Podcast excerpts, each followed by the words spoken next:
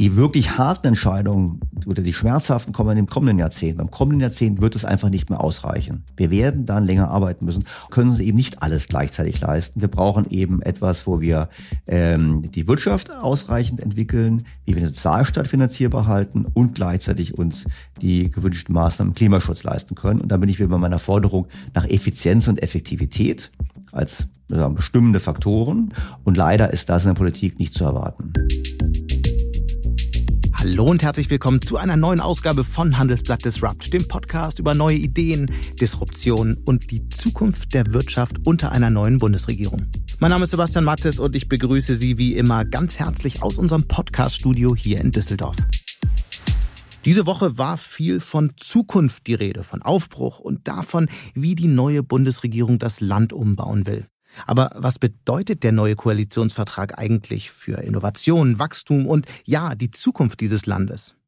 Das bespreche ich diese Woche mit dem Ökonom Daniel Stelter der nicht nur Autor mehrerer Bestseller ist, er hat einst eine steile Karriere bei der Unternehmensberatung BCG gemacht und ist seitdem als Kolumnist und Redner unterwegs. Und in seinem Podcast Beyond the Obvious, den ich jedem nur empfehlen kann, diskutiert er jede Woche aktuelle ökonomische Themen mit den namhaftesten Wirtschaftsexpertinnen und Experten des Landes.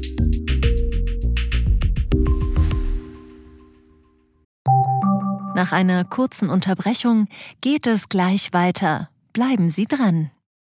ChatGPT und andere Technologien verändern unsere Arbeitswelt rasant. Bei der Veranstaltung Work in Progress diskutieren wir in der Handelsblatt Media Group die Zukunft des Arbeitsmarktes, HR-Trends, KI, mentale Gesundheit und neue Leadership-Perspektiven. Sei am 13. und 14. Juni in Düsseldorf oder virtuell dabei und melde dich jetzt an unter work-progress.de. Und damit gleich zu meinem Gespräch mit Daniel Stelter. Hallo, Herr Stelter. Hallo, Herr Mattes. Danke für die Einladung.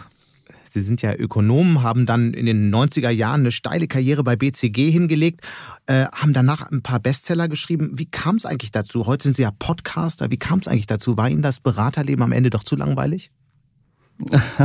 Nein, es war sicherlich nicht zu langweilig. Ich glaube aber, wenn man 23 Jahre lang etwas gemacht hat, dann hat man auch mal Lust, was anderes zu machen. Und in der Tat hat mich die Karriere bei BCG weit getragen. Ich meine, ich war letzten paar Jahre im weltweiten Vorstand. Ich mhm. hatte neun Jahre lang Verantwortung für einen Bereich Corporate Development, heißt es bei BCG, oder hieß es bei BCG, also Corporate Finance, Corporate Strategy. Es war hochspannend, mit sehr viel Reisetätigkeit verbunden. Und vor dem Hintergrund war es dann eigentlich ganz finde ich eigentlich an der Zeit, so mit knapp 50 zu sagen, man macht mal was anderes und vor allem hat man auch Zeit für die äh, Familie. Das war ich sehr wichtig, gerade in den letzten Jahren, dass die Kinder noch kleiner waren. Und vor dem Hintergrund war es einfach der Wunsch, nach einer Veränderung, nach einer wirklich tollen Zeit bei Boston Consulting.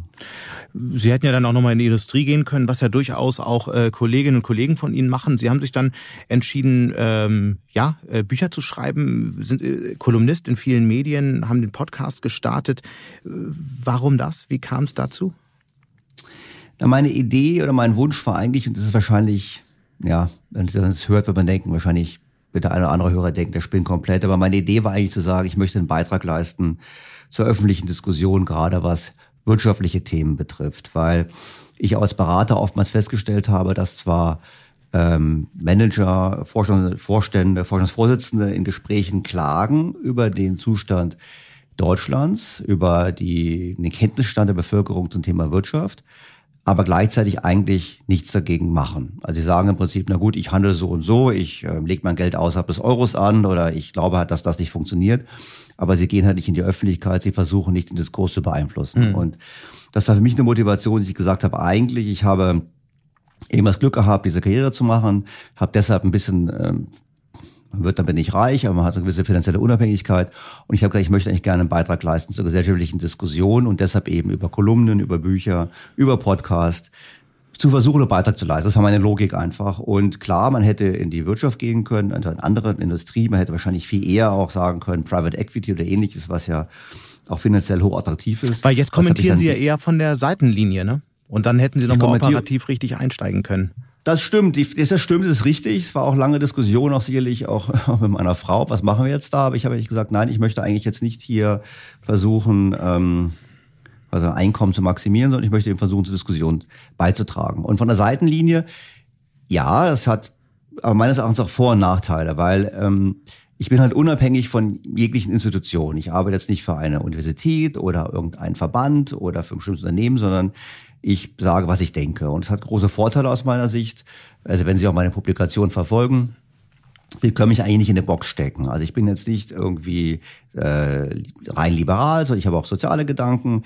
Also ich habe eine Mischung und da diese, gerade diese Unabhängigkeit hat auch dazu geführt, dass ich durchaus auch Feedback bekomme von äh, sowohl aus Parteien wie auch aus der Bevölkerung aus sehr unterschiedlichen Lagern. Also das ist eigentlich für mich immer zielführend, äh, dass ich eigentlich sagen möchte, ich möchte versuchen, ähm, wirklich neutral zu sein, unabhängig zu sein. Und damit trete ich dann zwar vielen auch vielleicht auf die Füße, weil ich dann Dinge sage, die sie nicht hören wollen, aber es ist beispielsweise so, Nehmen wir mal konkret, ich könnte mir vorstellen, die FDP teilt viele meiner Auffassung, aber einige eben definitiv nicht. Und mhm. vor dem Hintergrund ähm, ist es eben so, dass ich glaube, dass man so unabhängig auch mehr Einfluss haben kann.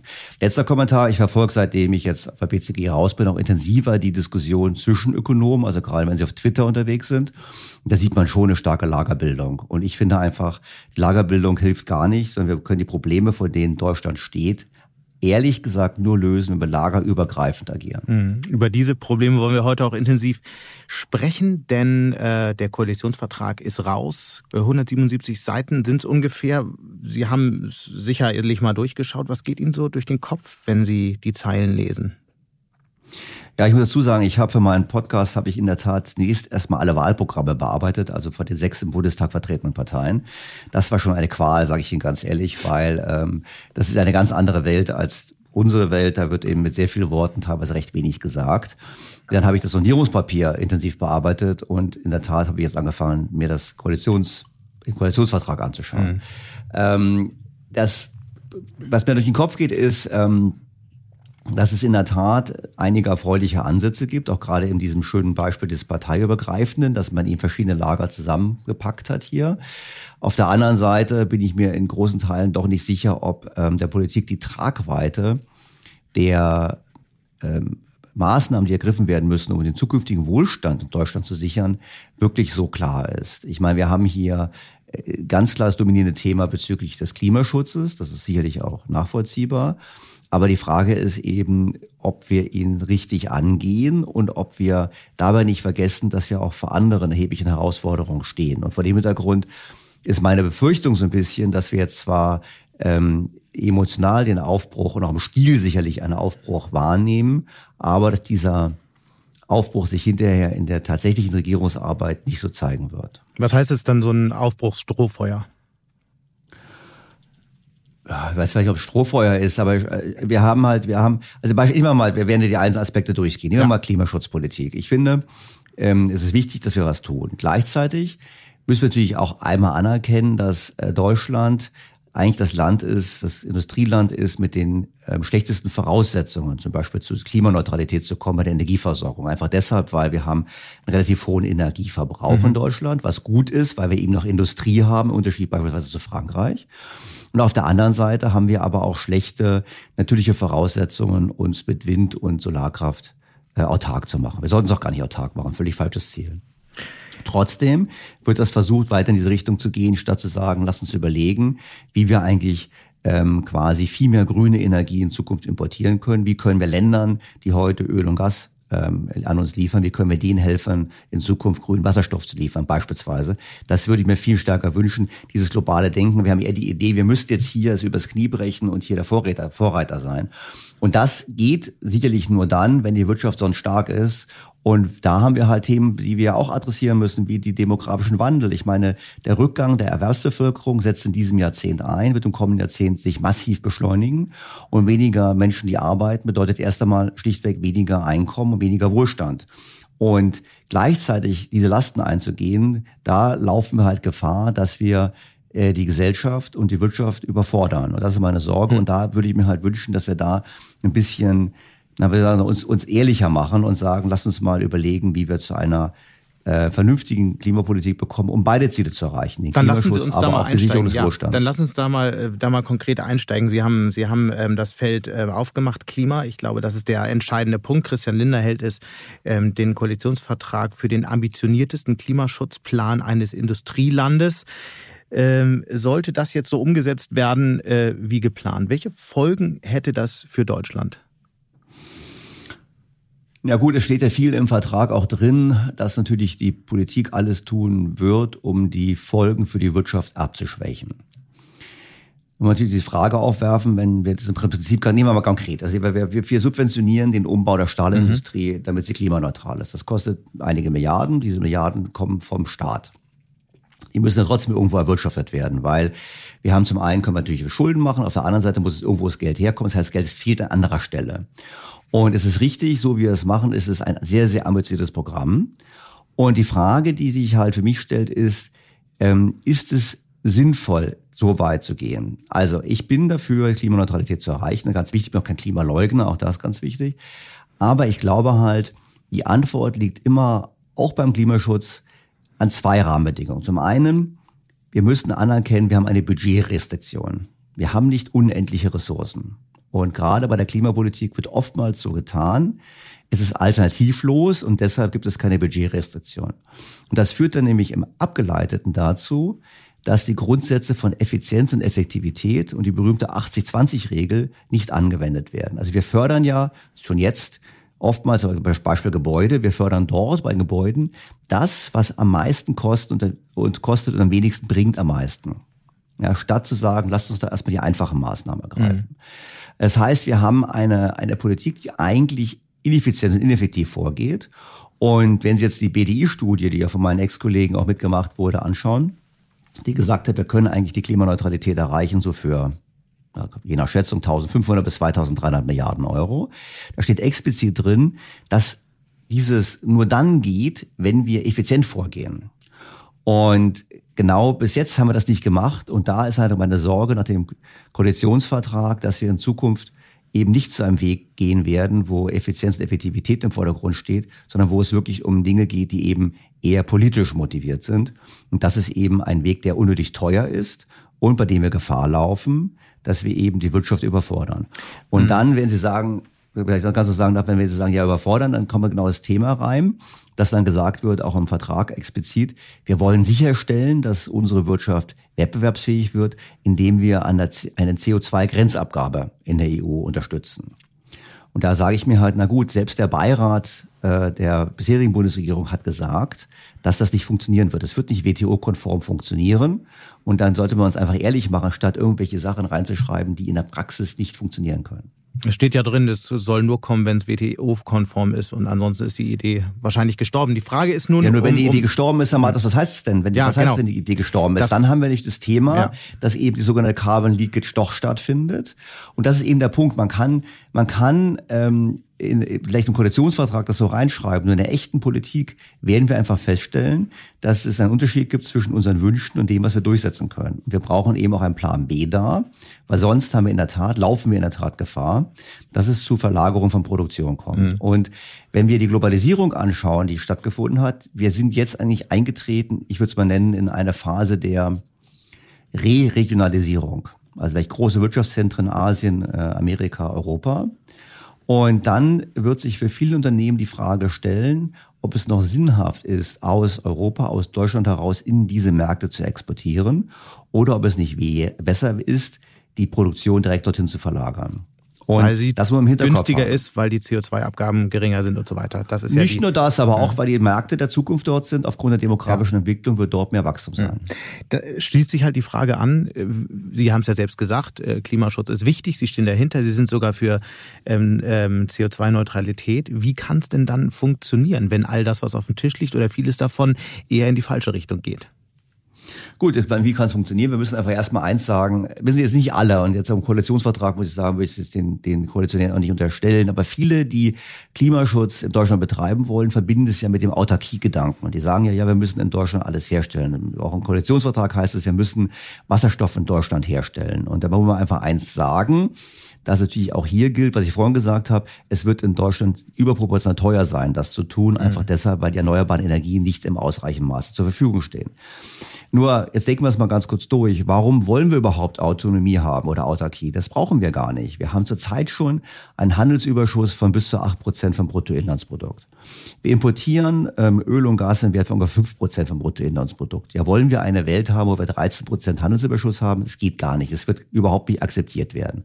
Wir müssen doch der Welt auch was abkaufen. Und also nehmen wir mal das Beispiel äh, Saudi-Arabien. Saudi-Arabien liefert uns heute Öl. In Zukunft sollten die uns dann erneuerbare Energien liefern. Und wenn sie diese erneuerbaren Energie liefern, dann stellt die Frage sich wiederum, müssen wir dann in Deutschland überall, in jedem Bereich, quasi den Energieverbrauch auf Null bekommen. Beispielsweise beim Immobiliensektor. Kann man nicht sagen, dann bei Gebäuden, na gut, wir nehmen hin, dass es eben auch Verluste gibt. Einfach deshalb, weil die Energie, die wir da ver verbrennen und nutzen, aus CO2-neutralen Quellen stammt. Der Vorteil ist vielfältig. Wir tragen dazu bei, dass die heutigen Exportländer was zu exportieren haben. Das trägt dabei zur politischen Stabilität der Länder, es trägt zum Frieden in der Welt bei. Und gleichzeitig befähigen wir diese Länder auch in Zukunft waren aus Deutschland zu beziehen, also unsere eigenen Absatzmärkte zu sichern. Und das ist nur so ein Beispiel. Deshalb glaube ich, ich bin ganz optimistisch. Ich glaube, die Welt wird das Problem lösen, die Welt, die Menschheit wird das Problem lösen äh, des Klimawandels. Aber wir müssen eben dann auch schauen, dass wir eben global effiziente Lösungen verfolgen. Und beispielsweise im Wahlprogramm der FDP stand explizit drin, wir wollen uns auch anrechnen lassen, Klimaschutzmaßnahmen, die Deutschland in der Welt ermöglicht. Und Soweit habe ich es im Koalitionsvertrag noch nicht ganz geschafft zum Zeitpunkt der Aufnahme, aber ich habe es im Koalitionsvertrag leider nicht gefunden. Aber wäre es ein sehr guter Punkt gewesen, eben global zu denken. Bei dem Klima ist es egal, wo das CO2 ausgestoßen wird. Ausgestoßen wird. In dem Zusammenhang ist ja auch immer die äh, Diskussion von einem weltweiten CO2-Preis, der aber nur dann zustande kommen kann, wenn es wirklich einen Club äh, aus, aus sehr vielen großen Ländern gibt, die gemeinsam Klimaschutzpolitik machen wollen. Glauben Sie, dass es irgendwann dazu kommen wird? Also ich bin kein Hellseher, aber ich muss gestehen, ich bin skeptisch. Man muss dazu sagen, auf der anderen Seite, wir haben natürlich in Glasgow schon erhebliche Fortschritte gesehen. Das war gut. Unzweifelhaft. Da gab es auch viel äh, internationale Kooperation. Das ist ermutigend, dass es in die Richtung gehen kann. Ob die alle so weit gehen wie wir, ähm, weiß ich nicht. Und Sie müssen noch eins sehen. Also die Frage ist ja auch eine Frage der globalen Gerechtigkeit, weil nehmen wir mal das Beispiel des Klimaschutzzolls oder der Grenzabgabe. Äh, und wenn dann eben gesagt wird, es ist doch gut, dann wird mehr Produktion nach Europa verlagert wieder. Es gibt ja einige, die das als Vorteil sehen. Dann frage ich wieder, ja, aber wir wollen doch eigentlich dazu beitragen, die Armut in der Welt zu verringern. Das heißt, wir müssen doch eigentlich den Entwicklungsländern auch die Möglichkeit zur Entwicklung geben. Und mhm. dazu gehört eben auch der Export von Sachen. Und da muss man wieder im Hinterkopf haben, dass natürlich die Kosten der CO2-Vermeidung ähm, für diese Entwicklungsländer viel höher sind relativ zu ihrer Wirtschaftsleistung als bei uns. Und da ist schon die Frage, ob es gerecht ist, dann die Lasten so zu verschieben. Wir diskutieren ja über äh, Klimaschutz immer auch in, in Form einer, naja, es wird am Ende immer eine Verzichtsdebatte und es geht oft um Kosten und ähm, was, ist die, was die Wirtschaft dafür aufbringen muss. Ähm, nun gibt es aber auch Studien, ich glaube auch ähm, eine davon ist von BCG, die aber auch immer wieder über die Chancen spricht, über die ähm, äh, Möglichkeiten, ähm, über die Investitionen, die zum Beispiel in Maschinen und Anlagen fließen und ähm, dass vor allem deutsche Unternehmen davon profitieren werden. Wie groß ist denn die Wahrscheinlichkeit, dass das alles zu so einem Art grünen äh, Boom führen wird, auf den ja der ein oder andere Politiker hofft? Es haben Sie zwei Fragen gestellt. Die eine Frage ist, gibt es Marktchancen aus diesem Umbau der Wirtschaft? Natürlich gibt es die Marktchancen. Und die Marktchancen werden die Unternehmen am besten ergreifen können, die eigentlich im Prinzip Technologie, also mit, ohne Vorgaben bezüglich der Technologie die besten Lösungen entwickeln. Wenn wir sagen, wir haben ein Problem und findet eine Lösung für das Problem, dann kommen die besten Lösungen heraus. Ich meine, es war auch damals so, denken Sie an den, an die, an die, an den Wettlauf, äh, wer zuerst auf dem Mond ist. Also Kennedy hat ja denen nicht gesagt, wie sie es machen. Er hat nur gesagt, macht es und hier ist das Geld. Und mhm. wenn wir da so vorgehen, dann werden neue Industrien entstehen. Also vor dem Hintergrund, das sehe ich auf jeden Fall als Chance, wenn man eben nicht die Vorgabe macht, wie es gemacht wird. Das mit dem, ähm, mit dem Boom, muss man natürlich folgenden Hintergrund, folgendes im Hintergrund Kopf haben wir, wir haben, wenn wir jetzt hingehen und äh, was machen wir dann? Zum, einen nehmen wir heute funktionsfähige Anlagen außer Betrieb. Kohlekraftwerke, Stahlkraftwerke, äh, Stahl, ähm, Stahlerzeuger, also ähnliches. Wir ähm, das ist erst einmal, und das machen wir vor Ablauf der wirtschaftlichen Nutzungsdauer. Das hat eigentlich erstmal Konsumcharakter. Auch wenn es für einen guten Zweck ist. Aber es hat erstmal Konsumcharakter. Das heißt, ich habe deshalb nicht mehr Wohlstand, weil ich eine Anlage, die was erzeugt, durch eine Anlage, die es selber erzeugt, erstmal nur ersetze, habe ich nur Aufwand gehabt ohne ein, eine Veränderung. Das zweite ist, ähm, dieser Umbau wird natürlich enorme Mittel binden. Das ist eine Investition, wenn mhm. wir so sagen wollen. Und die fehlen an anderer Stelle. Ja, aber es wird zwar ein leicht wirtschaftliches Wachstum beflügeln, aber es gibt natürlich schon eine Verteilungsfrage. Und das heißt, wir sollten uns ehrlich machen, dieser Boom könnte trotzdem dazu führen, dass die Konsummöglichkeiten der Einzelnen beschränkt werden. Aber es könnte auch dazu führen, dass sozusagen die Unternehmen, die deutschen Unternehmen weltweit exportieren können, weil eben die effizientesten Maschinen und Anlagen von hier kommen. So lautet ja das die Argumentation. Richtig. Das habe ich ja gesagt, es gibt zwei Dinge. Das eine, das ist richtig, das könnte so sein, wobei ich dazu sagen muss, ich bin deshalb skeptisch, weil ich, äh, weil ich halt der Auffassung bin, dass wir in der Politik zu sehr die Neigung haben, die Wege vorzugeben. Also Nehmen wir mal das Beispiel, es gibt ja Verfahren, um aus CO2 Kraftstoffe zu gewinnen. Diese Verfahren sind in Deutschland nicht so gerne gesehen. Die werden in anderen Ländern entwickelt. Ähm, ich meine, über Atomkraft brauchen wir nicht zu sprechen, aber ich beispielsweise nehmen wir mal Rolls-Royce. Rolls-Royce, die jetzt dieses, diese Initiative gestartet haben, Mini-Kraftwerke zu bauen, Mini-Atomkraftwerke mhm. zu bauen, quasi in Serienfertigung. In Deutschland undenkbar. Ähm, übrigens auch wenn wir bei Rolls-Royce sind, die haben auch jetzt bereits Verfahren entwickelt, um äh, Flugzeuge klimaneutral zu betanken und die kommen auch demnächst mit elektrischen Antrieben Flugzeuge auf den Markt. Das heißt, da gibt es tolle Innovationen. Nur ähm, die, ich glaube, die Gewinner werden diejenigen sein, die eben diese Innovationen ähm, entwickeln, die den gewünschten Ziele äh, dienen, nämlich dem Thema der CO2-Reduktion, aber eben mit möglichst viel Freiheitsgraden. Auch in den USA gibt es ja Verfahren oder Anreize des Staates zum Beispiel, um CO2 in Produktionsprozessen zu nutzen. Ähm, auch das ist ein richtiger Ansatz. Und bei uns wird sehr viel über gesprochen über die Vermeidung des Ausstoßes von CO2. Und ich finde es interessant, wenn man sagt, es gibt ja auch Märkte, um CO2 quasi zu nutzen, produktiv. Letztes Beispiel, Norwegen und Großbritannien sehen große Chancen darin, ihre nur mittlerweile leer gepumpten Öl- und Gasfelder zu Endlagerstätten zu machen für CO2. Ja, auch das sind Dinge, wo ich sagen muss, ja auch ein, ist ja auch ein fairer Ansatz, wenn es darum geht, CO2 zu reduzieren, ist das auch ein Weg. Auch hier ist in Deutschland immer so das Ding, man, ja, Carbon Capturing, das wollen wir nicht so gerne. Und deshalb, ich bin bei Ihnen, theoretisch ist es eine, eine, eine praktisch ist es eine Chance für alle unternehmerisch denkenden Menschenunternehmen in der ganzen Welt. Mhm. Und wir in Deutschland haben leider, finde ich, ein bisschen eine Rahmensetzung, die bestimmte Themen eben tabuisiert, die aber eigentlich eine Chance darstellen würden.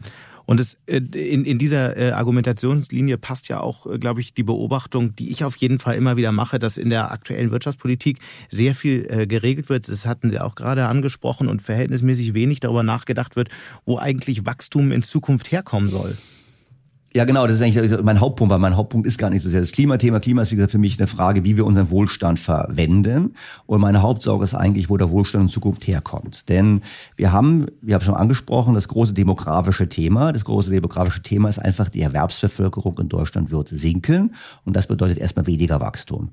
Und man kann das kompensieren durch bestimmte Maßnahmen. Da gibt es auch Ansätze im Koalitionsvertrag, mehr Frauenarbeit, höhere Erwerbsbeteiligung älterer Menschen, ähm, intelligente Zuwanderung, das kann man alles machen. Es wird aber nicht genügen, um es auszugleichen. Und zum anderen kann man natürlich Maßnahmen ergreifen, um die Produktivität zu steigern. Das heißt, das Einkommen pro Kopf.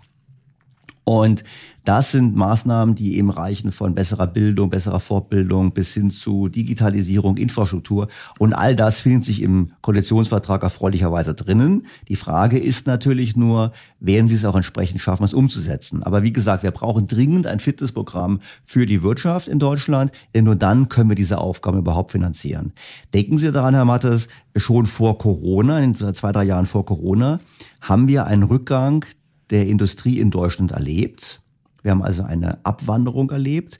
Wir haben auch beispielsweise gesehen über Jahre hinweg, dass die Unternehmen in Deutschland nicht mehr ausreichend investiert haben. Obwohl sie mehr Geld in der Tasche hatten, haben die Unternehmen weniger in Deutschland investiert. Das heißt, sie haben außerhalb Deutschlands investiert. Das ist ein Warnsignal allererster Güte, dass der Wohlstand erodiert. Mhm, das ist ein äh, interessanter Punkt, den Sie auch in Ihren Büchern aufmachen. Vielleicht äh, steigen wir da noch mal ein bisschen tiefer ein, weil das, glaube ich, nicht jedem klar ist, wo dieser Zusammenhang herkommt. Denn in der öffentlichen Wahrnehmung ist es ja eigentlich eher so, in den vergangenen zehn Jahren hat die deutsche Industrie diesen gigantischen Boom ähm, erlebt, ähm, weltweit exportiert und es steht so stark da wie selten zuvor. Was sind das für Zahlen? Na gut, die Wirtschaft hat ja auch äh, profitiert. Nun muss man sich überlegen, was ist eigentlich gewesen? Was haben wir gehabt in den zehn Jahren vor Corona? Wir hatten einen, einen Aufschwung, der getragen war von drei Faktoren. Der eine Faktor waren sicherlich die Arbeitsmarktreform äh, der Regierung Schröder. Das heißt, ja, im Prinzip haben wir gehabt Lohnzurückhaltung. Und die Lohnzurückhaltung hat es wettbewerbsfähiger gemacht. Das zweite war letztlich die Europolitik. Und zwar in zwei Dimensionen. Zum einen hat das billige Geld dazu geführt, die deutsche Wirtschaft, die deutsche Nachfrage zu stimulieren, aber natürlich auch die Nachfrage innerhalb des Euro Raumes zu stabilisieren. Auf diese Art und Weise wurden, auf diese Art und Weise wurden Exportmärkte stabilisiert. Und der Hauptfaktor war sicherlich, dass natürlich die Politik der EZB dazu beigetragen hat, den Außenwert des Euros zu drücken. Das heißt, es wurde immer billiger für aus, außerhalb des Euros stammende Kunden in Europa einzukaufen. Und natürlich profitiert davon eine Wirtschaft wie die deutsche, die sehr exportorientiert ist, überproportional. Packen wir noch dazu, dass der Aufschwung in China stattgefunden hat, auch übrigens schuldenfinanziert. Es hat eine große Nachfrage gehabt nach deutschen Maschinenanlagen und generell sozusagen weltweit quasi ausgestrahlt hat, auch auf die Länder, die an China exportieren, von Chile über Brasilien und so weiter. Und das war das Umfeld, wo eine Wirtschaft wie Deutsche sehr profitiert hat. Aber wir haben die Zeit eben nicht genutzt, um uns wetterfest zu machen für die nächste Phase. Und was heißt das konkret? Das heißt, es wurde zu wenig investiert, man hat eher auf billige Mitarbeiterinnen und Mitarbeiter gesetzt, hat weniger in neue Technologien investiert, um die Produktivität zu steigern. Was waren die genauen Mechanismen, die Sie da beobachten? Ja gut, also wir haben zum einen auf der staatlichen Seite haben wir eben diesen Fetisch gehabt der schwarzen Null, mhm. ähm, die, wenn ich, ich habe es immer wieder kritisiert, die schwarze Null ist ja erstmal keine Leistung gewesen, weil die Zinsersparung, die Zinsersparnis des Staates äh, ist größer als die getilgten Schulden. Also in Wirklichkeit hat der Staat nur weniger schnell mehr ausgegeben. Darüber hinaus sprudelten die Steuereinnahmen und was die Politiker gemacht haben, die Politiker haben eben statt zu investieren in Infrastruktur, in Digitalisierung, haben sie Sozialausgaben deutlich ausgeweitet. Mütterrente, Rente mit 63, wir kennen alle die Themen. Mhm. Und darüber hinaus haben die Unternehmen nicht investiert. Das hängt damit zusammen, zum einen, wenn der Staat nicht investiert, weiß man aus Studien, dann investieren Unternehmen auch weniger oder lieber im Ausland. Und dann haben wir in der Tat gesehen, äh, eine sehr unbefriedigende Entwicklung der Produktivität. Jetzt kann man sagen, dass es ein temporärer Effekt war, auch vor allem aufgrund der ähm, Zuwanderung, die wir erlebt haben, dass wir Leute in den Arbeitsmarkt integriert haben mit weniger produktiven Tätigkeiten, aber immerhin integriert. Das war positiv. Aber es hat eben dazu geführt, dass die Produktivitätsfortschritte eigentlich zum Erliegen gekommen sind. Und dann haben wir die Situation eben, dass wir jetzt die Phase eintreten, wo die Erwerbsbevölkerung schrumpfen wird und wo wir sagen, ups, wir müssen aber ziemlich viel Investitionen machen. Aber darf ich da noch einmal kurz einhaken, gerade ja. was das Thema Produktivität angeht? Das ist ja nun kein rein deutsches Problem, sondern wir sehen weltweit einen Rückgang der Produktivität. Und äh, das stimmt. Woran liegt das? Ich meine, das ist eine Frage, die sich Ökonomen seit äh, vielen, vielen Jahren stellen. Das ist wahrscheinlich ein bisschen zu einfach zu sagen, es liegt nur an der eher weniger qualifizierten Zuwanderung, oder? Das ist richtig. Nein, nein, nein, das, das wollte ich auch gar nicht so sagen. Es war nur in Deutschland kam es noch hinzu, weil es aber positiv war, weil es eben uns erlaubt hat, viele Menschen in den Arbeitsmarkt zu integrieren. Das muss man ganz klar positiv sehen. Wir können es nicht auf Dauer wiederholen, sondern müssen jetzt im Tat daran arbeiten, Produktivität zu steigern. Ihr genereller Punkt ist richtig. Wir erleben seit mehreren Jahren weltweit äh, Rückgänge der Produktivitätszuwächse. Und da gibt es ja eine große Diskussion drüber. Die einen sagen, wir sehen sie nur nicht, weil die Produktivitätszuwächse eben im digitalen Bereich stattfinden und äh, deshalb sozusagen nicht abgebildet werden. Da gibt es andere, die sagen, es ist im Prinzip so, dass die neuen Innovationen nicht zum durchschlagende Wirkung haben. Ich glaube, beides stimmt nicht. Ich glaube, der Punkt liegt in der Tat an dem allgemeinen Rückgang der Investitionen. Es ist ja nicht nur so, dass in Deutschland weniger investiert wurde, sondern es wurde eigentlich weltweit weniger investiert. Dann sagen wieder einige, ja, man sieht eben einige Investitionen im Bereich des Digitalen nicht, weil die nicht als Investitionen ausgewiesen werden, sondern quasi als Ausgaben. Ich persönlich würde sagen, es ist einfach eine Übergangsphase. Wir hatten im, in den letzten Jahren ähm, glaube ich, eine starke Belohnung für Finanzaktivitäten. Also man konnte quasi sicherlich als Unternehmen äh, mehr Geld damit verdienen, gerade in den USA, indem man die Bilanz hochgeleveraged hat, und eigene Aktien zurückgekauft hat. Und ich glaube, das kommt aber zum Ende und vor dem Hintergrund des Umbaus. Und da ist übrigens was Gutes eben mit diesem, mit dem, mit der Klimapolitik. Aufgrund des Umbaus der Wirtschaft kommt hier ein Impuls, der zu mehr Investitionen zwingen wird und dann auch vermutlich zu höheren Produktivitätszuwächsen führen mhm. wird. Okay. Aber es ist richtig, es ist ein großes Thema und es ist eines der großen Mysterien, das ist ganz klar. Äh, einfache Logikfrage, würde dann, dann müsste doch ein höherer Mindestlohn eigentlich schon zu höherer Produktivität führen, weil Unternehmen dazu angehalten sind, bestimmte Dinge äh, zu automatisieren, oder? Das stimmt, das ist richtig. Man kann ganz klar sagen, also Arbeitskräftemangel oder auch einfach höhere Arbeitskosten führen dazu, dass die Produktivitätszuwächse steigen. Die Frage ist, das wird auch, das wird auch eine Folge sein, einfach deshalb, weil ein höherer Mindestlohn sich natürlich durchschlagen wird auf die gesamte Lohngefüge in Deutschland. Das ist ja die Idee, weil es natürlich logischerweise werden dann in anderen Bereichen, wenn die Löhne auch hochgehen, weil man einfach einen Abstand haben möchte zum Mindestlohnbereich. Man muss die Frage natürlich aufwerfen, ob äh, im Mindestlohnbereich, ob wir in dem, in dem unteren Bereich wirklich so viel Produktivitätszuwächse und Automatisierung haben wollen. Einfach deshalb, weil wir wollen natürlich das lieber, wir wollen eigentlich das lieber, wir wollen lieber, dass Menschen arbeiten, als das nicht arbeiten. Hm. Aber es zeigt sich ja jetzt gerade, dass gerade auch in dem niedriger bezahlten Bereich ähm, Fachkräftemangel besteht. Erstmals, was ja sehr viele überrascht im Moment. Insofern gehen wir ja jetzt gerade in diese Welt, die, die Sie auch anfangs skizziert haben. Es, Im Grunde, Bert Rürup sagt, das ist die am längsten vorhergesagte Krise, die Fachkräftekrise, auf die wir jetzt zulaufen. Ähm, ich würde gerne nochmal den Blick auf die Wachstumsfaktoren lenken und mit Ihnen versuchen rauszuarbeiten, was aus Ihrer Sicht denn ein echtes Wachstumsprogramm sein könnte, weil das aus meiner Sicht in der aktuellen Diskussion viel zu kurz kommt. Was, wir, was ist ein Ansatz dafür? Ich meine, China geht her und sagt, wir haben diese drei, vier, äh, fünf Technologiefelder, in denen müssen wir stark sein.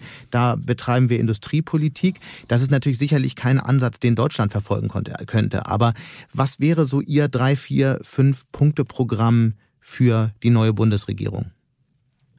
Ja, sagen wir mal so, die äh, deutsche Bundesregierung, die künftige, die hat schon ein paar chinesische Aspekte in ihrem Koalitionsvertrag drin. Also die schreibt schon, wir wollen bestimmte Industrien fördern, wir wollen hier die, die Luftfahrtindustrie fördern, Weltraumfahrt wollen wir fördern, wir wollen den Umbau der Automobilindustrie aktiv begleiten. Also da sind schon industriepolitische Gedanken hin, drin, bis hin zum Thema Halbleiterindustrie. Also nur ist nicht wenig konkret insofern, im Gegensatz zu den Zielen, die China sich setzt. Ist richtig, richtig, wenig konkret und ich persönlich bin auch sehr skeptisch, was das betrifft. Ähm, mhm.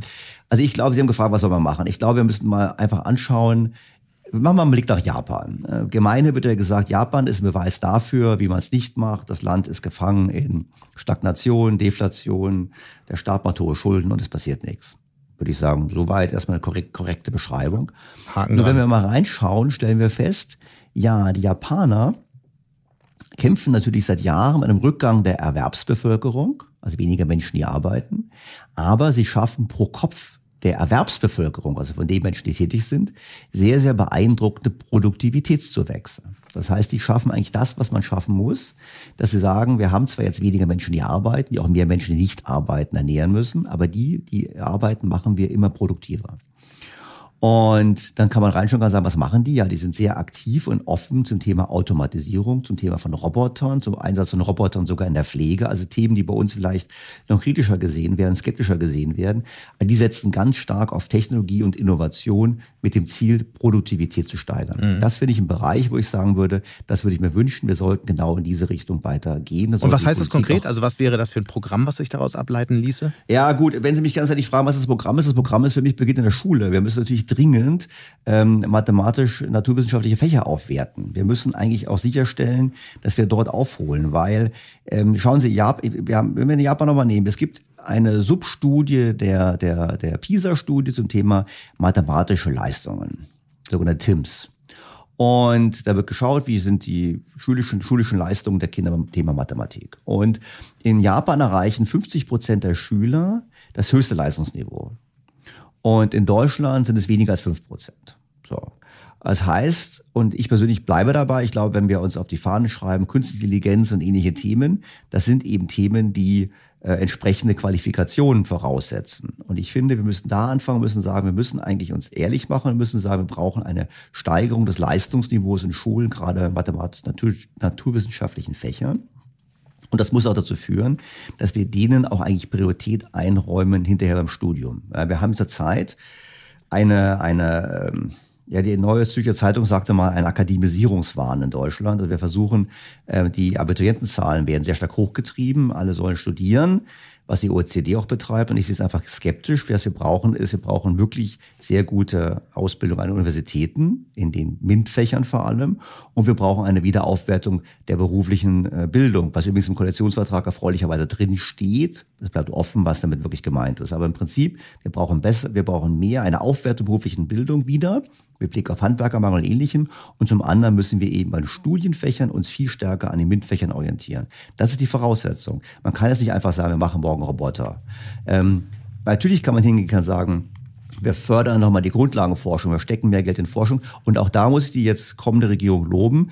Die haben sich ja ins Programm geschrieben, dreieinhalb Prozent des Bruttoinlandsprodukts gesamtwirtschaftlich soll in Forschung und Entwicklung fließen. Das ist vor allem Grundlagenforschung logischerweise. Und das ist auch super. Das ist richtig. Das muss gemacht werden. Und das sollten wir entsprechend fördern. Das sind keine einfachen, es gibt nicht die einfache Lösung, Herr Mattes. Das ist immer eine Summe von vielen kleinen Maßnahmen. Mhm. Aber es beginnt für mich bei der Bildung und eben bei der Aufwertung von MINT-Fächern. Das ist natürlich ein sehr langlaufendes Programm, aber wenn wir jetzt noch auf die nächsten Jahre schauen, weitere ähm, Ideen, wo Wachstum herkommen kann? Wir haben jetzt über Japan gesprochen, über Automatisierung, über Bildung, aus meiner Sicht ein ganz wichtiger Punkt. Ja gut, ich meine, die Investitionen in Infrastruktur und Digitalisierung, die überfällig sind, müssen gemacht werden. Ähm, auch die Idee zu sagen, wir möchten die Abschreibungsmöglichkeiten verbessern, auch das ist richtig. Ich glaube zum Beispiel, angesichts der Tatsache, dass die Unternehmen trotz hoher Gewinne wenig investiert haben, kann man auch ableiten, es gibt gar nicht mehr die Notwendigkeit, unbedingt die Steuern zu senken für Unternehmen, aber es gibt Notwendigkeit, einen Investitionsanreiz zu setzen. Und ich glaube, was man auch ganz klar machen muss, wir brauchen ein Programm, ähm, wo wir eben die äh, Migration deutlich stärker an unseren Bedürfnissen orientieren. Also vor allem an den Bedürfnissen, eben qualifizierte Menschen anzulocken, die nach Deutschland wandern, einwandern und man muss immer im Hinterkopf haben, wenn Sie in Indien sind und auf die Weltkarte gucken, haben Sie viele Möglichkeiten, wo Sie hingehen können, wenn Sie qualifiziert sind. Und da kommt Deutschland aus verschiedenen Faktoren nicht auf Platz eins vor. Aufgrund von Sprache, mhm. auch aufgrund von Steuern- und Abgabenbelastung. Und da müssen wir einfach sagen, was können wir machen, um attraktiver zu sein für alle, für qualifizierte Menschen in der Welt, äh, nach Deutschland zu kommen und hier einen Beitrag zu leisten. Ja, der Punkt ist ja eher ein Stück weit unterbelichtet im äh, Koalitionsprogramm. Naja, sie haben es verbessert. Sie haben auf der einen Seite sagen, sie möchten eben durch ein Punktesystem mehr qualifizierte Menschen anlocken. Gleichzeitig sagen sie aber auch, wir wollen im Prinzip eigentlich niemanden abweisen. Und dann haben sie eine Durchmischung. Und das macht es halt schwer. Mhm. Wenn Sie ähm, in die Zukunft schauen, ähm, wir haben jetzt eine ganze Reihe von Themen besprochen. Was macht Ihnen darüber hinaus am meisten Sorgen derzeit? Also mir macht am meisten Sorge, ich meine, wir sind beim Thema Demografie und mir macht einfach am meisten Sorgen, dass die Politik ähm, und auch jetzt die neue Regierung sich letztlich eigentlich dann doch dem Problem nicht stellt. Ich meine, die Aussagen zur Rente da drin, das haben Sie, das ist jetzt keine neue Information für die Hörer, das kann man überall lesen, sind natürlich wirklich enttäuschend. Ich meine zu sagen, wir lassen das Rentenalter, wo es ist, wir lassen die Beiträge, wo sie sind und wir lassen das Rentenniveau, wo es ist, das passt einfach nicht zusammen, weil es wird dazu führen, dass die Beiträge deutlich steigen müssen, sonst funktioniert es nicht oder es geht der Steuerzuschuss geht nach oben. Der ja heute schon bei über 100 Milliarden pro Jahr ist. Also es kann sich ja, um das mal auf, ähm, auf den Punkt zu bringen, jeder Achtklässler ausrechnen, dass das kollabieren wird. Das ist richtig. Ich meine, der Herr Müntefering hat damals gesagt, Volkshochschule Sauerland genügt dafür, dass man im Prinzip, dass man im Prinzip weiß, das kann nicht auf Dauer funktionieren. Länger leben, früher in Rente, weniger arbeiten, das kann nicht funktionieren.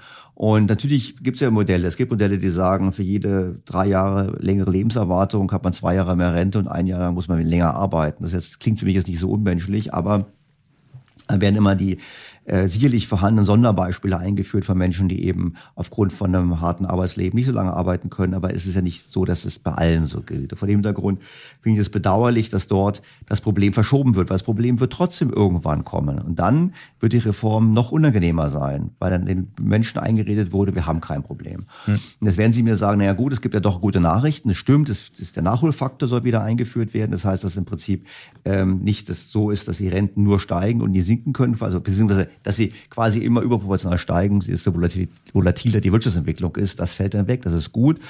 Und das Zweite ist, dann werden Sie sagen, na gut, es gibt ja eine Kapitaldeckung jetzt. Und ob die, ob es die gibt, ist noch unklar. Ja, das wird geprüft, was auch immer das ja, heißt. Ja, aber genau. Jetzt nehmen wir mal, das wirklich gut. Also Und der Betrag ist klein.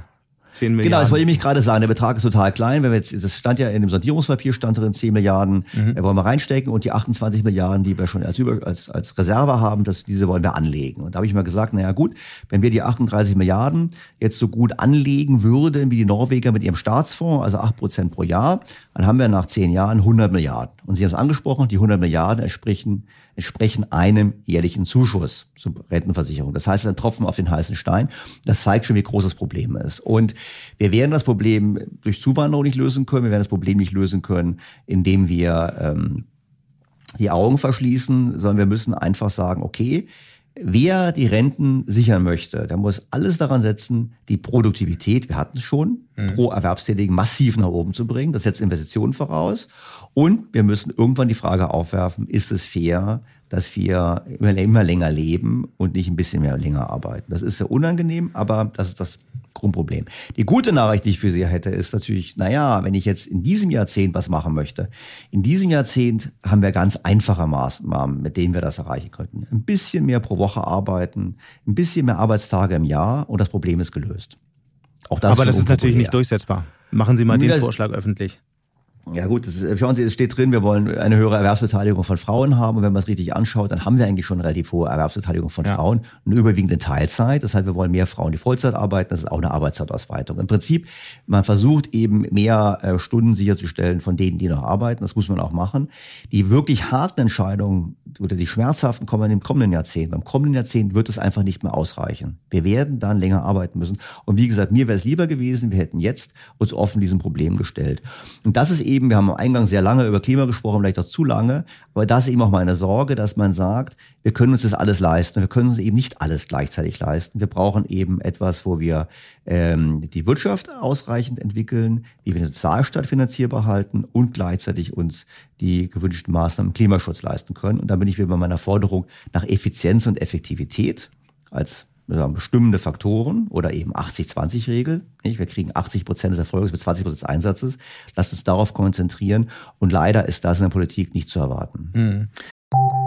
Nach einer kurzen Unterbrechung geht es gleich weiter. Bleiben Sie dran. Sie leben Fairness, Kultur und Werte? Zeigen Sie Ihr Engagement als Arbeitgeber und werden Sie Teil der Fair Company Initiative.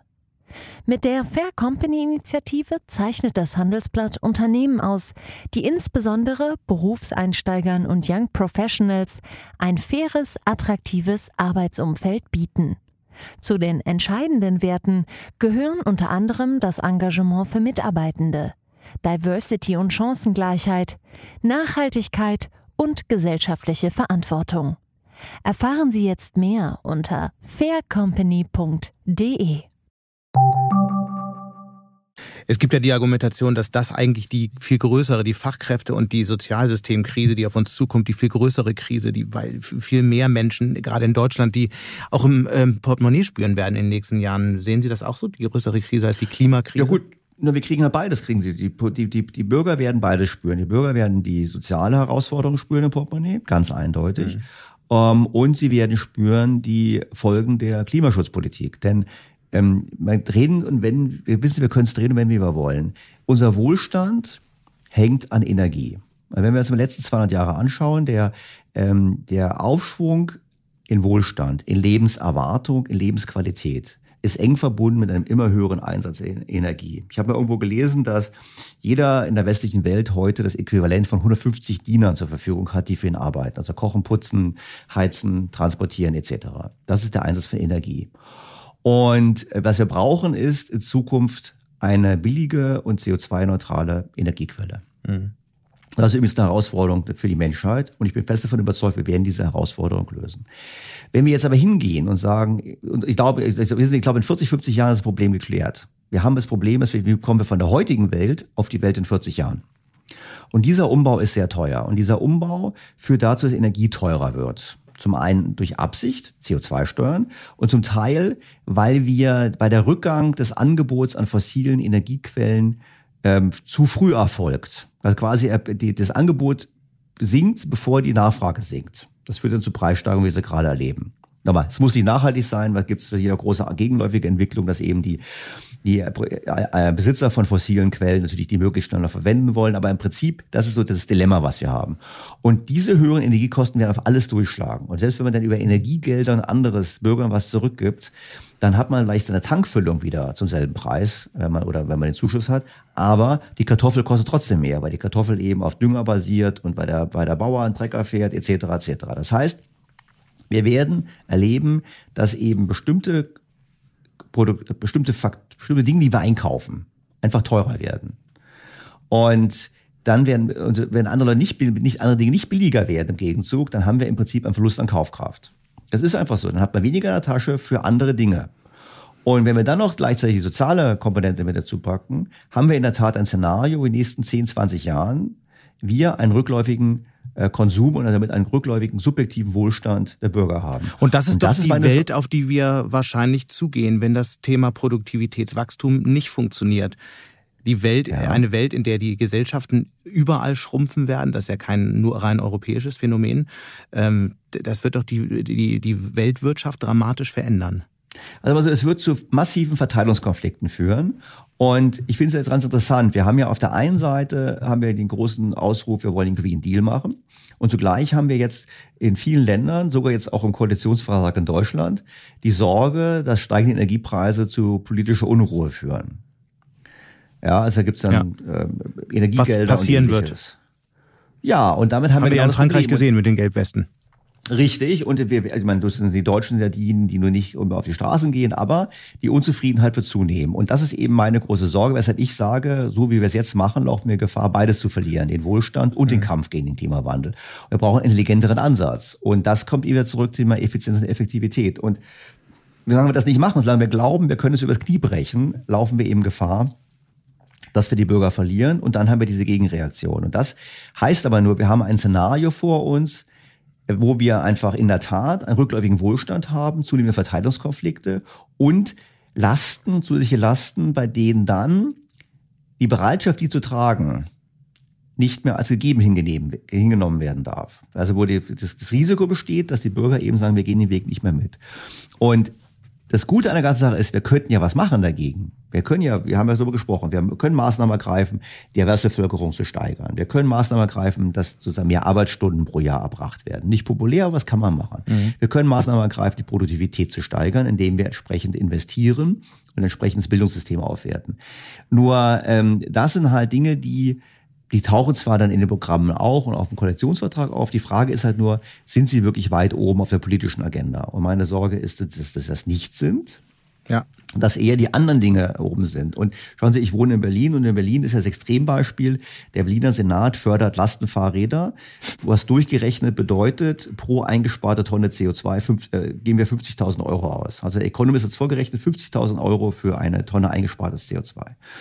Ähm, wenn wir äh, dem BDI, BCG, BDI-Studie folgen und einfach mal sagen, wir haben zwei Milliarden ungefähr Kosten zur Klimaneutralität, das entspricht 2500 Euro pro eingesparter Tonne CO2 in Deutschland.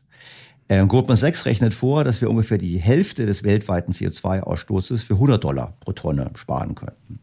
Das heißt, umgekehrt, dass wir eigentlich mit unserem finanziellen Einsatz, den wir uns vornehmen, den CO2-Ausstoß in der Welt halbieren könnten. Das ist wieder ein Klimathema, nur es zeigt mir einfach nochmal, da ist die Chance drin. Das sind die, Sie haben ja gesagt, gibt es Chancen für die deutsche Industrie? Natürlich ja. gibt es Chancen.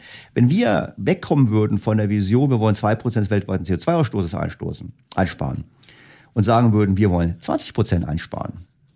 Wir wollen 20 Prozent einsparen und wir entwickeln genau die Technologien. Das wäre etwas, wo wir den Wohlstand sichern, wo wir Produktivitätswachstum schaffen, wo wir Einkommen schaffen und wo wir dem Weltklima helfen. Und das ist die Logik, wissen Sie, dass man sagt, wir kommen jetzt weg und sagen, jetzt müssen jetzt nicht hier die letzte Isolierung durchführen, sondern wir geben das Geld und wir wollen diese Industrien aufbauen. Und da sehe ich, würde ich eine ganz, ganz große Chance drin sehen. Und leider ist das eben etwas, was außerhalb, so weit außerhalb des Box, der Box vom politischen Denken ist, dass ich da keine überreden kann. Aber wie würde es funktionieren? 20 Prozent? Das ist ja schon, also ist das jetzt einfach eine irre Na, Zahl, die Sie in Nein, die ich Luft geworfen haben, oder? Nein, also es ist keine irre Zeit. Ich meine, ich habe jetzt ja gesagt, wenn wir 2000 Milliarden ausgeben würden weltweit, könnten wir in der Tat die Hälfte des weltweiten CO2-Ausstoßes reduzieren. Ja, weil wir einfach, weil es kostet im Schnitt 100, 100 Dollar, dann würden wir halt hingehen und würden irgendwo in Indonesien dazu beitragen, dass dort die Kohlekraftwerke modernisiert werden und mhm. weniger ausstoßen. Das ist die Logik. Machen wir jetzt nicht. Nur Sie haben gesagt, wie würde man das machen? Ich glaube, der entscheidende Punkt ist einfach, wir würden im Prinzip das schon machen, was auch Kennedy gemacht hat mit der Mondlandung. Wir würden sagen, wir wollen wir prämieren die Entwicklung von Technologien, die CO2 sparen. Wir prämieren äh, ähm, äh, sozusagen diese neuen ähm, Entwicklungen. Wir geben dafür Geld aus und das fördern wir massiv. Und wir haben es ja schon mal gemacht. Ich gebe Ihnen mal ein Beispiel. Wir haben ja, wir beide gemeinsam mit allen anderen Bürgern Deutschlands haben ja über 80 Milliarden aufgewendet in der Vergangenheit, um die Solarindustrie ähm, zu fördern, Photovoltaik. Und man kann ganz klar sagen, wir haben der die chinesische Solarindustrie aufgebaut.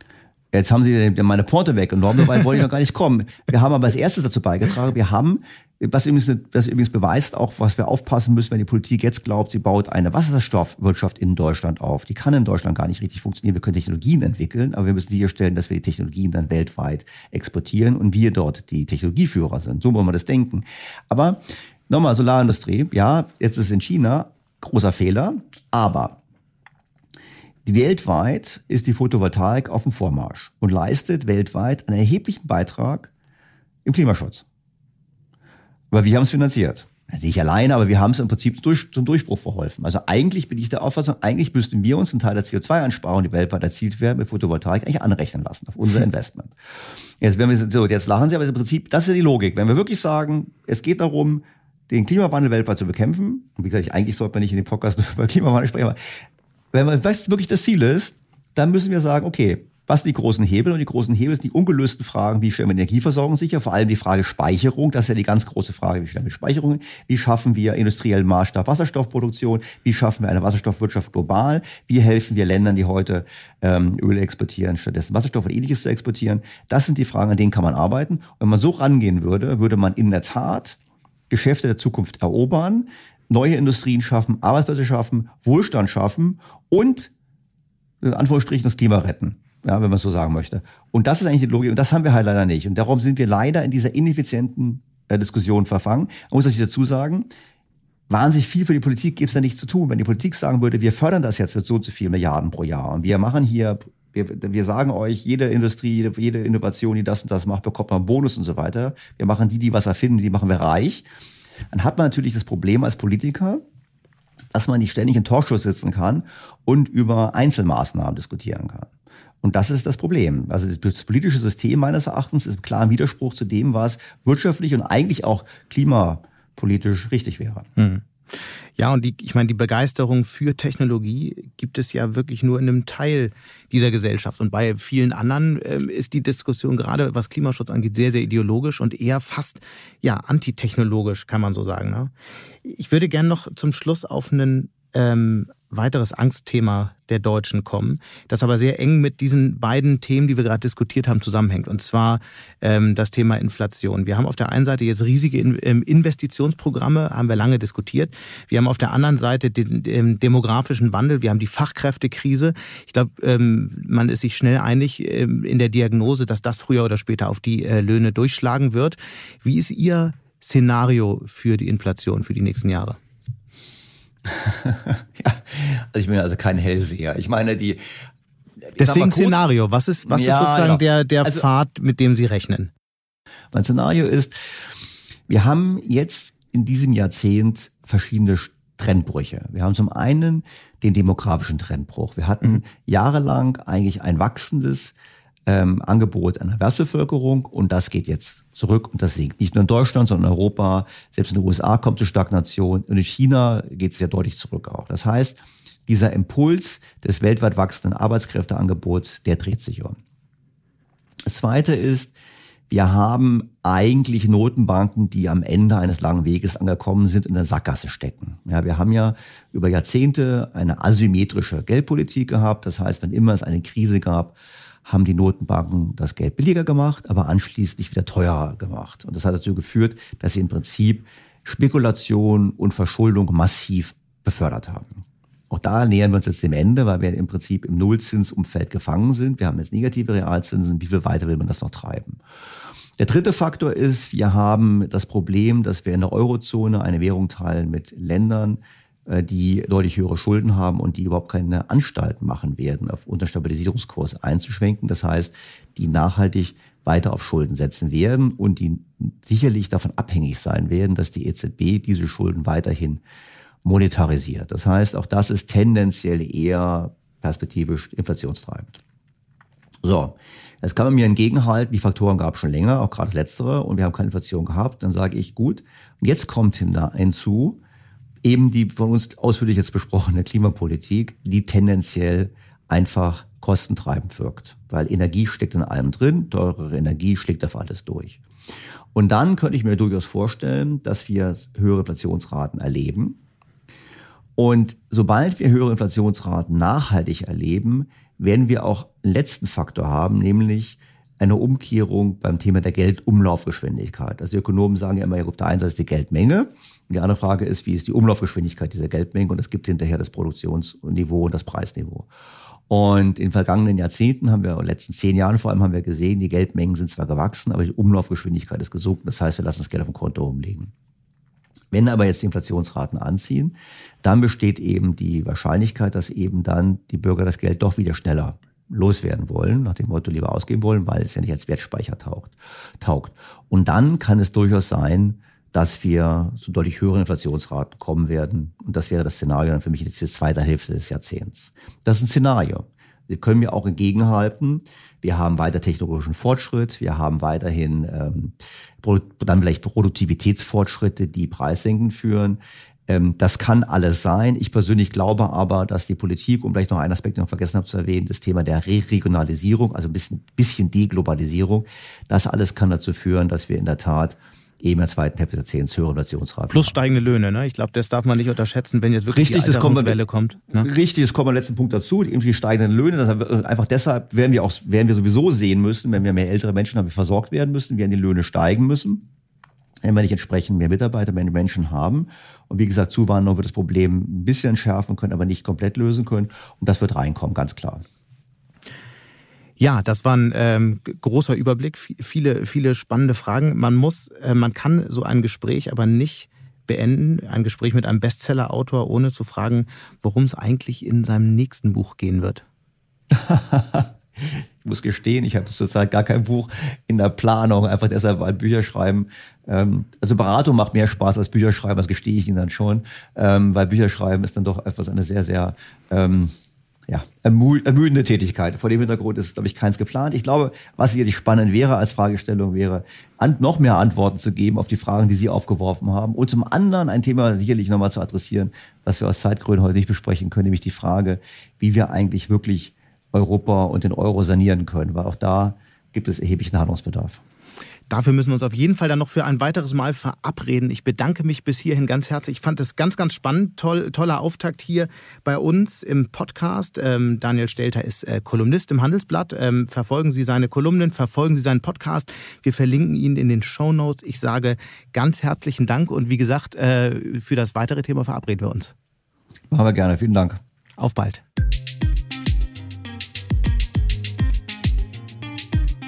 Und damit sind wir auch schon wieder am Ende von Handelsblatt Disrupt.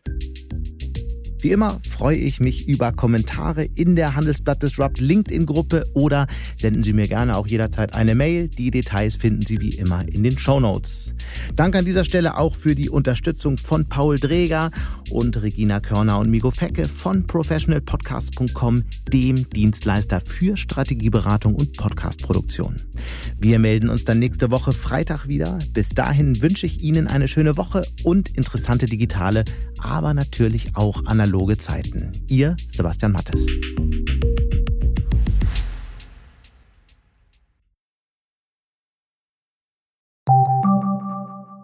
Eine Weltreise starten, ihr Hobby ausleben, finanzielle Unabhängigkeit muss kein Traum bleiben. In der neuen Vivo Coach Masterclass erfahren Sie, wie Sie das Vermögen dafür aufbauen und es einsetzen. Kurzweilige Videos, spannende Inhalte, konkret umsetzbare Empfehlungen. Entdecken Sie das neue kostenlose Video-Learning-Format exklusiv für Abonnentinnen und Abonnenten der Wirtschaftswoche. Jetzt unter vivo.de slash coach slash masterclass. Vivo Coach. Wissen, das sich auszahlt.